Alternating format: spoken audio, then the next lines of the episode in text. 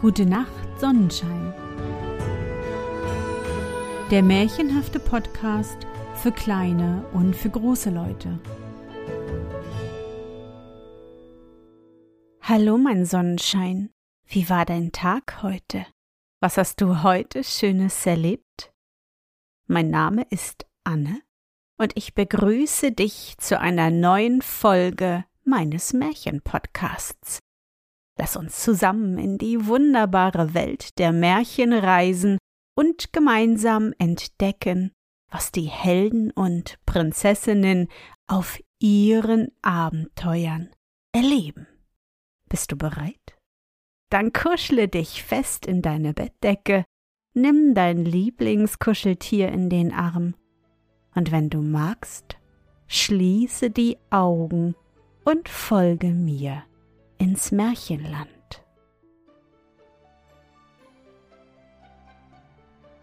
Der Mistkäfer Das Leibross des Kaisers bekam goldene Hufbeschläge, ein goldenes Hufeisen an jeden Fuß. Aber weshalb das? Es war ein wunderschönes Tier, hatte feine Beine, kluge und helle Augen und eine Mähne, die ihm wie ein Schleier über den Hals herabhing. Es hatte seinen Herrn durch Pulverdampf und Kugelregen getragen, hatte die Kugeln singen und pfeifen hören, hatte gebissen, ausgeschlagen und mitgekämpft, als die Feinde eindrangen, war mit seinem Kaiser in einem Sprung über das gestürzte Pferd des Feindes gesetzt, hatte die Krone von rotem Golde, das Leben seines Kaisers gerettet und das war mehr wert als das rote Gold, und deshalb bekam des Kaisers Ross goldene Hufeisen. Ein Mistkäfer kam hervorgekrochen. Erst die Großen, dann die Kleinen, sagte er. Aber die Größe allein macht es nicht. Und dabei streckte er seine dünnen Beine aus. Was willst du denn? fragte der Schmied. Goldene Beschläge, antwortete der Mistkäfer. Ei, du bist wohl nicht gescheit, rief der Schmied. Du willst auch goldene Beschläge haben? Goldene Beschläge, jawohl, sagte der Mistkäfer. Bin ich denn nicht ebenso gut wie das große Tier da, das abgewartet und gebürstet wird und dem man Essen und Trinken vorsetzt? Gehöre ich nicht auch in den kaiserlichen Stall? Weshalb aber bekommt das Ross goldene Beschläge? Fragte der Schmied. Begreifst du das nicht? Begreifen? Ich begreife, dass es eine Geringschätzung meiner Person ist, sagte der Mistkäfer. Das geschieht, um mich zu kränken, und ich gehe deshalb auch in die weite Welt. Ja, immer zu, sagte der Schmied. Grober Kerl, du, sagte der Mistkäfer, und dann ging er aus dem Stalle hinaus flog eine kleine Strecke und befand sich bald darauf in einem schönen Blumengarten, wo es von Rosen und Lavendel duftete. Ist es hier nicht wunderschön? fragte eines der kleinen Marienkäferchen, die mit ihren roten schildstarken, mit schwarzen Pünktchen besäten Flügeln darin umherflogen. Wie süß ist es hier, wie ist es hier schön. Ich bin Besseres gewöhnt, sagte der Mistkäfer. Ihr nennt das hier schön? Nicht einmal ein Misthaufen ist hier. Darauf ging er weiter, unter den Schatten einer großen Levkoje. Da kroch eine Kohlraupe. Wie ist doch die Welt schön, sprach die Kohlraupe. Die Sonne ist so warm, alles so vergnügt, und wenn ich einmal einschlafe und sterbe, wie Sie es nennen, so erwache ich als ein Schmetterling was du dir einbildest, sagte der Mistkäfer. Als Schmetterling umherfliegen. Ich komme aus dem Stalle des Kaisers, aber niemand dort, selbst nicht des Kaisers Leibpferd, das doch meine abgelegten goldenen Schuhe trägt, bildet sich so etwas ein. Flügel kriegen, fliegen, ja jetzt aber fliegen wir. Und nun flog der Mistkäfer davon. Ich will mich nicht ärgern, aber ich ärgere mich doch sprach er im Davonfliegen. Bald darauf fiel er auf einen großen Rasenplatz. Hier lag er eine Weile und simulierte. Endlich schlief er ein. Ein Platzregen stürzte plötzlich aus den Wolken. Der Mistkäfer erwachte bei dem Lärm und wollte sich in die Erde verkriechen, aber es gelang ihm nicht. Er wurde um und um gewälzt, bald schwamm er auf dem Bauche, bald auf dem Rücken, an ein Fliegen war nicht zu denken. Er zweifelte daran, lebendig von diesem Ort fortzukommen. Er lag, wo er lag, und blieb auch liegen. Als das Wetter ein wenig nachgelassen und der Mistkäfer das Wasser aus seinen Augen weggeblinzelt hatte, sah er etwas Weißes schimmern. Es war eine Leinwand, die auf der Bleiche lag. Er gelangte zu derselben hin und kroch zwischen eine Falte der nassen Leinwand. Da lag es sich freilich anders wie in dem warmen Haufen im Stalle, doch etwas Besseres war hier einmal nicht vorhanden, und deshalb blieb er, wo er war, blieb einen ganzen Tag, eine ganze Nacht und auch der Regen blieb. Gegen Morgen kroch er hervor. Er ärgerte sich sehr über das Klima. Auf der Leinwand saßen zwei Frösche. Ihre hellen Augen strahlten vor lauter Vergnügen.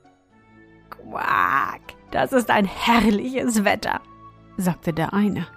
Wie erfrischend. Quack, und die Leinwand hält das Wasser so schön beisammen. Es krabbelt mir in den Hinterfüßen, als wenn ich schwimmen sollte. Quack, quack. Ich möchte wissen, sagte der andere, ob die Schwalbe, die so weit umherfliegt, auf ihren vielen Reisen im Auslande ein besseres Klima als das unsrige gefunden hat. Eine solche Nässe. Quack. Es ist wahrhaftig, als läge man in einem nassen Graben. Wer sich dessen nicht erfreut, liebt in der Tat sein Vaterland nicht. Quack. Seid ihr denn nicht im Stalle des Kaisers gewesen? fragte der Mistkäfer. Dort ist das Nasse warm und würzig. Das ist mein Klima. Aber das kann man nicht mit auf Reisen nehmen. Gibt's hier im Garten kein Mistbeet, wo Standespersonen wie ich sich heimisch fühlen und einlogieren können? Die Frösche verstanden ihn nicht oder wollten ihn nicht verstehen.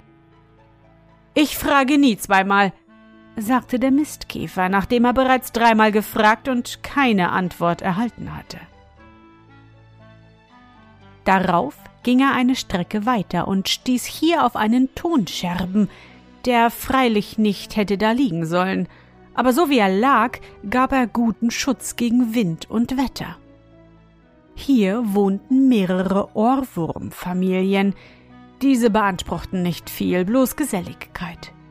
Die weiblichen Individuen sind voll der zärtlichsten Mutterliebe und deshalb lobte auch jede Mutter ihr Kind als das Schönste und Klickste.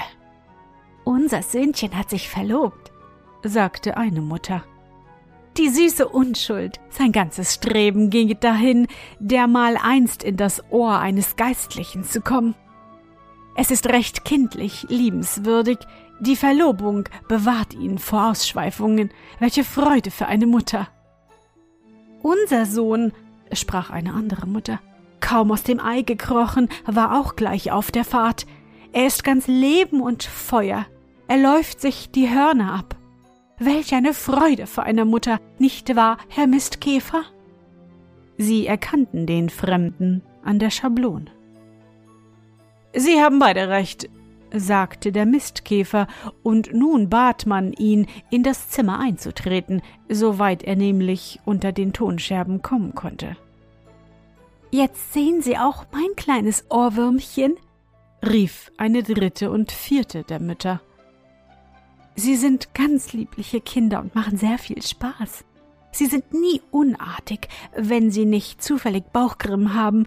Leider kriegt man das aber gar zu leicht in ihrem Alter. In dieser Weise sprach jede Mutter von ihrem Püppchen, und die Püppchen sprachen mit und gebrauchten ihre kleinen Scheren, die sie am Schwanze haben, um den Mistkäfer an seinem Bart zu zupfen. Ja, die machen sich immer wieder zu schaffen, die kleinen Schelme, sagten die Mütter und dampften vor Mutterliebe.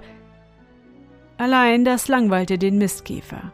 Er fragte deshalb, ob es noch weit bis zu dem Mistbeete sei.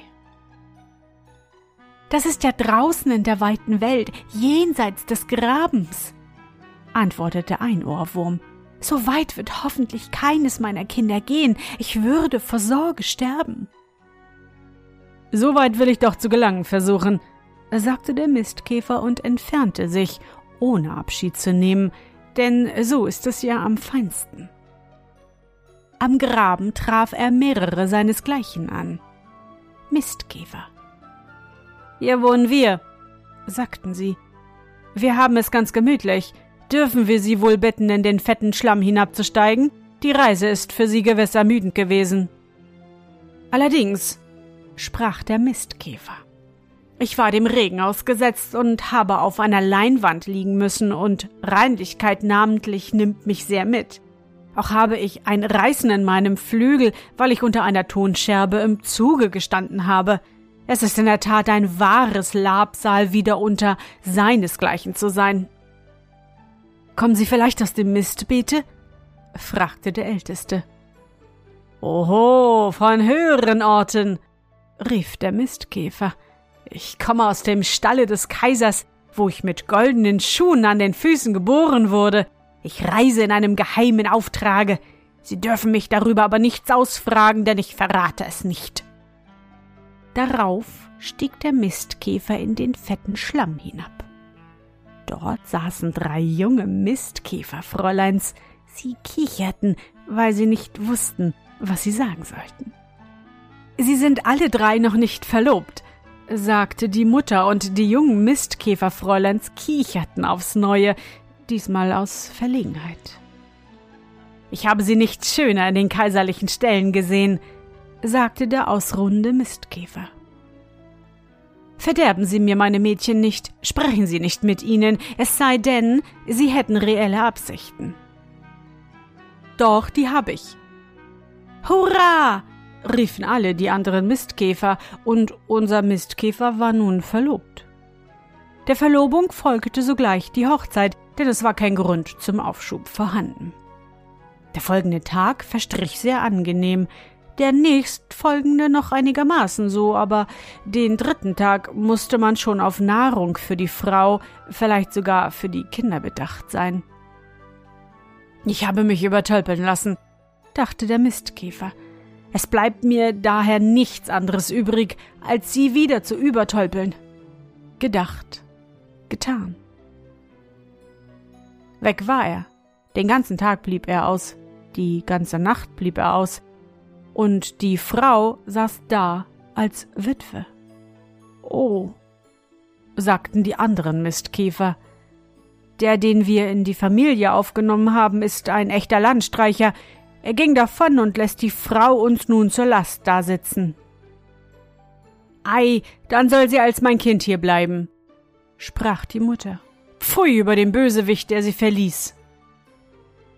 Der Mistkäfer war unterdessen immer weitergereist auf einem Kohlblatte über den Wassergraben gesegelt. In der Morgenstunde kamen zwei Personen an den Graben. Als sie ihn erblickten, hoben sie ihn auf, drehten ihn um und um, taten beide sehr gelehrt. Allah sieht den schwarzen Mistkäfer in dem schwarzen Gesteine, in dem schwarzen Felsen, nicht wahr? Dann übersetzte er den Namen des Mistkäfers ins Lateinische und äußerte sich über dessen Geschlecht und Natur. Die zweite Person, ein älterer Gelehrter, stimmte dafür, ihn mit nach Hause zu nehmen. Sie hätten, sagte er, dort ebenso gute Exemplare und das, so schien es unserem Mistkäfer, war nicht höflich gesprochen, und deshalb flog er ihm auch plötzlich aus der Hand. Da er jetzt getrocknete Flügel hatte, flog er eine ziemlich große Strecke fort und erreichte das Mistbeet, wo er mit aller Bequemlichkeit da hier ein Fenster angelehnt war, hineinschlüpfte und sich in dem frischen Miste vergrub. Hier ist es wonnig, sagte er. Bald darauf schlief er ein, und es träumte ihn, dass des Kaisers Leibross gestürzt sei und ihm seine goldenen Hufeisen und das Versprechen gegeben habe, ihm noch zwei anlegen zu lassen. Das war sehr angenehm, und als der Mistkäfer erwachte, kroch er hervor und sah sich um. Welche Pracht war in dem Mistbeete!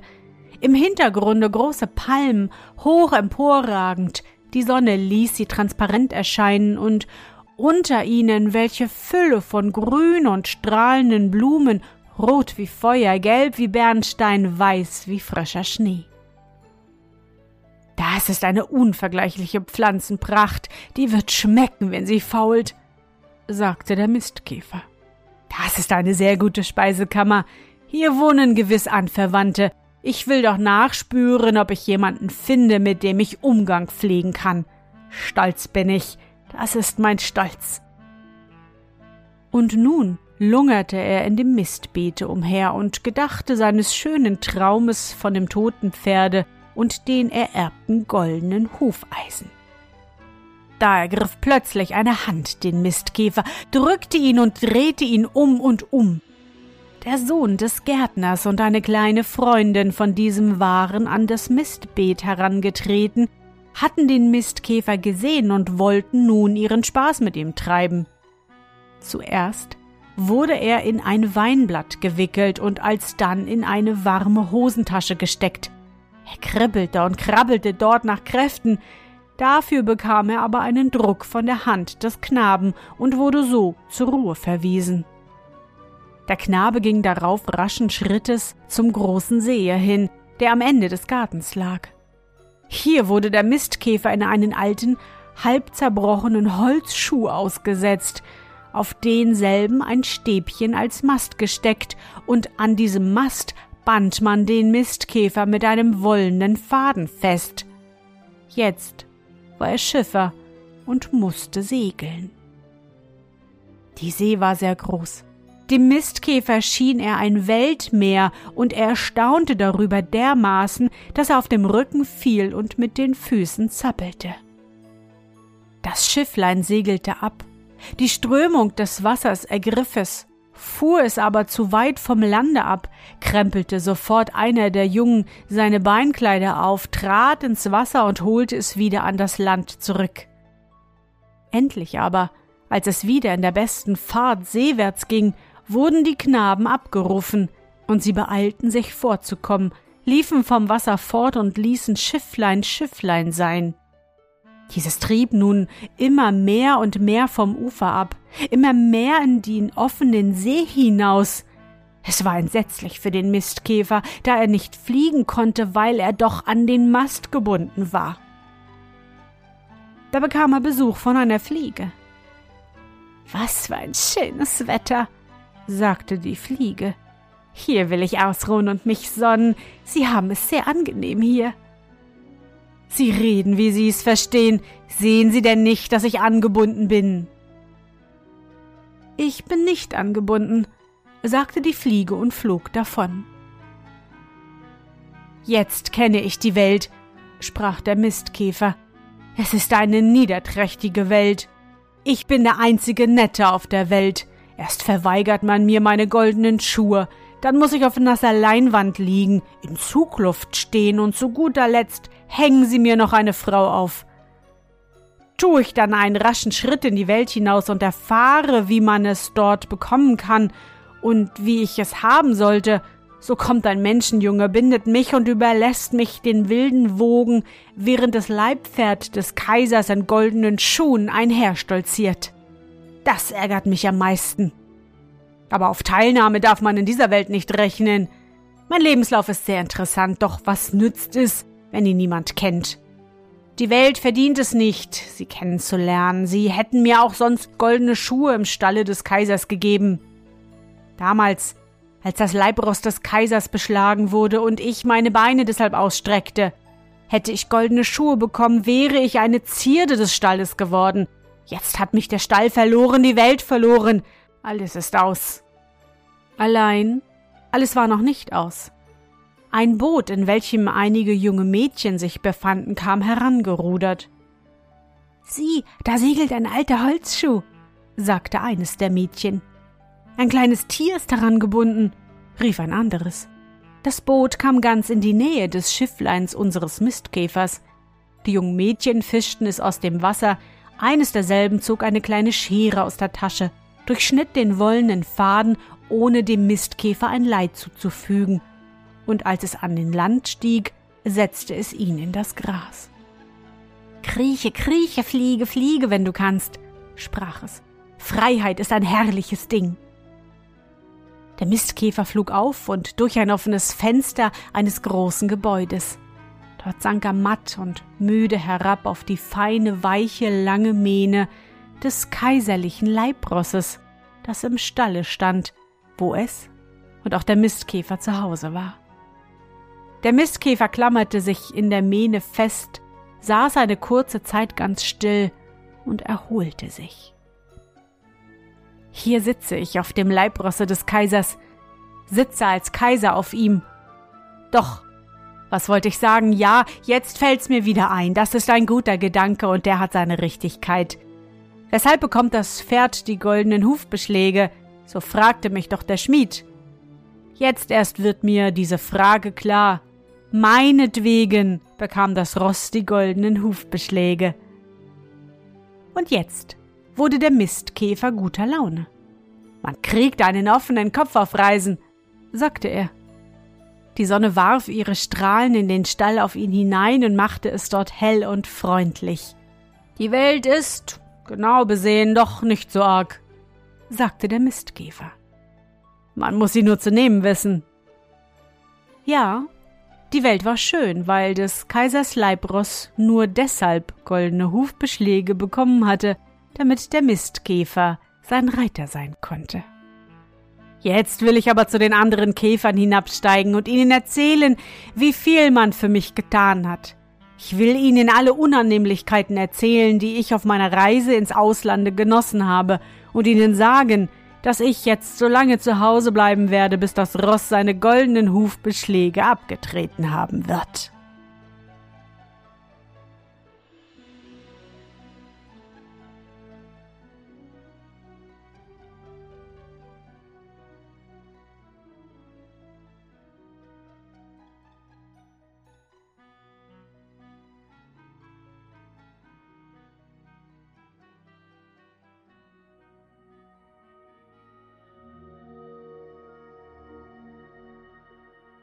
Na Sonnenschein, bist du noch wach? Das war das Märchen Der Mistkäfer von Hans Christian Andersen. Ich hoffe, dir hat unsere gemeinsame Reise heute gefallen. Für mich war es wieder wunderbar und ich danke dir, dass du mich begleitet hast. Und bevor du nun die Augen schließt und in dein Traumland reist, möchte ich mit dir nochmal an dein schönstes Erlebnis heute denken. Was war es? Ja, vielleicht lagst du, so wie ich, die letzten Tage krank im Bett. Das ist erstmal kein schöner Moment, das gebe ich gern zu. Doch vielleicht hat dein Papa dir deinen Lieblingspudding gekocht und deine Mama dir spannende Geschichten vorgelesen. Ach, du wurdest einfach ein wenig wie die Prinzessinnen und Prinzen in unseren Märchen verwöhnt. Versuche dich an dein schönstes Erlebnis heute zu erinnern. Und? Was war dein schönstes Erlebnis heute und wie fühlst du dich dabei? Suche dir auch heute wieder den schönsten Moment aus und präge ihn dir gut ein. Und wenn du magst, kannst du ihn auch malen oder im Zauberbuch aufschreiben. Und nun gute Nacht, Sonnenschein. Schlaf gut und träum was Schönes. Wir hören uns bald wieder. Sonnenschein, du liebst meinen Märchen-Podcast und kannst gar nicht genug bekommen, dann unterstütze mich mit einer Spende bei PayPal oder einem Abo bei Steady. Du hilfst mir so, die laufenden Kosten des Podcasts zu decken, und ich kann weiter mit dir zusammen auf große Abenteuerreise ins Märchenland gehen. Alle wichtigen Links findest du in den Show Notes. Dankeschön.